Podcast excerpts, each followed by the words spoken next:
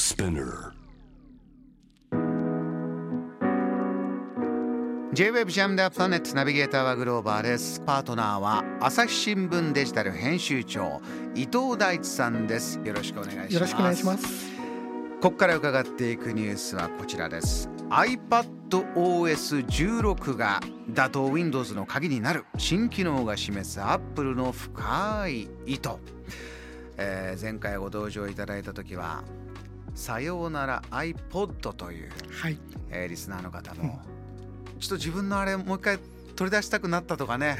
懐かしいこのカチカチ音とか反響も大きかったですけどそれぐらい何かこのアップルのものっていうのは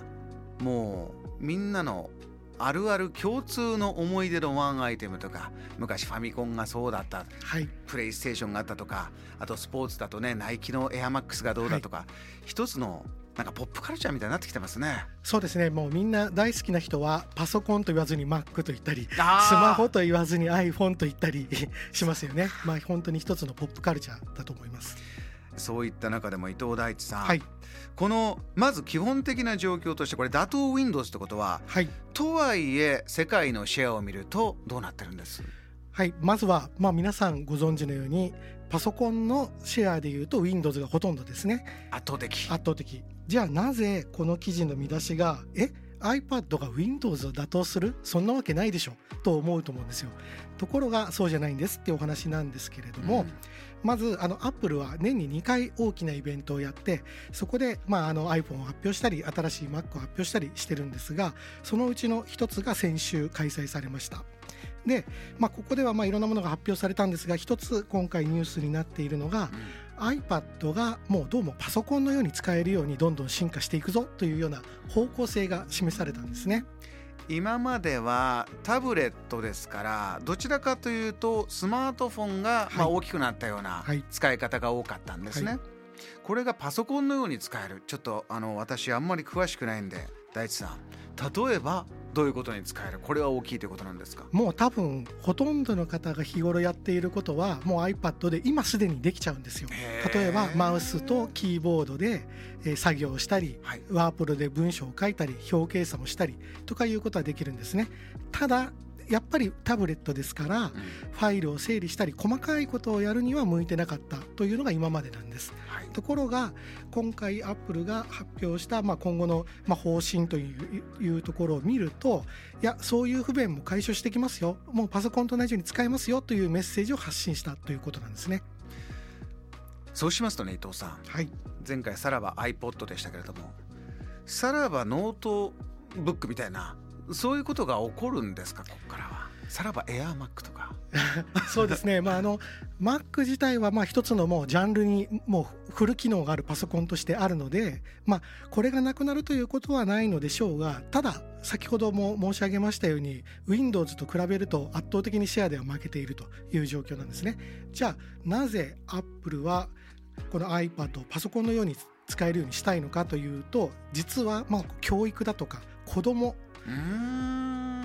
のところに鍵があるというのがこの記事なんですよ。子育てしてるお子さんこのコロナ禍で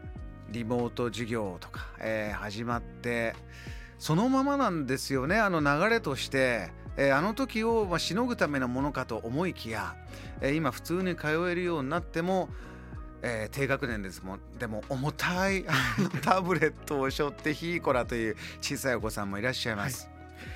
そうなんです。あの実は今、まあまあ、グローバーさんおっしゃったようにギガスクール構想というのが始まりまして要は生徒一人にタブレットを配ってそれをまあ授業で使いましょうというふうになってるんですね。でここでもう苛烈なシェア争いが起きてるっていうのが今なんですよ。はい。でパソコンの時はもう Windows が圧勝しました。ところがこのタブレットの世界だと、えー昨年、えー文部科学省がまとめたところによりますと Google が4割。でアップルとマイクロソフトが3割ずつを分け合うということ。4対3対3なんで。今日本の学校で使われているタブレットのシェアがそうなんです。三つどもえなんですね。三つどもえ。うーん。これ確実に将来のシェアに直結するようなイメージになりますよね。最初に学校で使った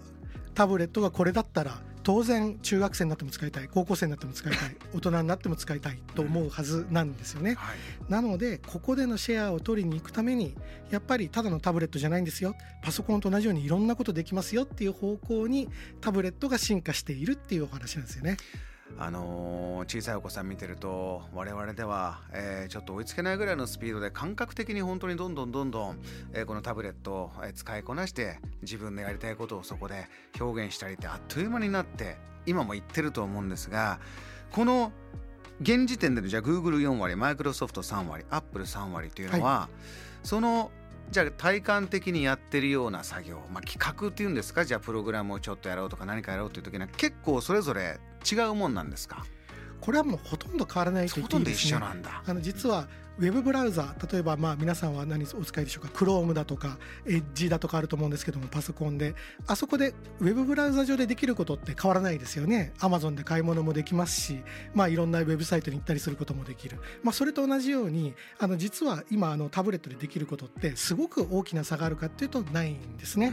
うん、なのでよりまあ何でもできるようにしちゃおうっていうところなんですねこの三つどもえの大接戦まあ小さいお子さん教育のためにとなれば親もこれはケアして新製品をチェックしていく機能をチェックしていくことになるんでしょう他の、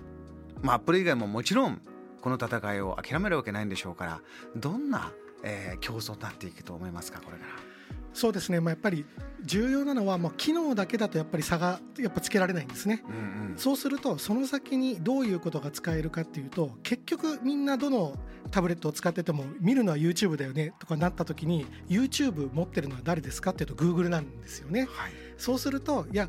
子供さんが使うにはこういう機能ありますよ時間制限できますよとか、まあ、その本当にコンテンツの部分とハードウェアの部分を両方持って支配できるっていうのはすごく重要になってくるんじゃないかなという気がしますね。これ、ね、支配されていいのかっていう話もあるんですけれども。自分たちの人気の YouTube が見れますよじゃなくて YouTube をあんまり見せないようにできますよっていうのは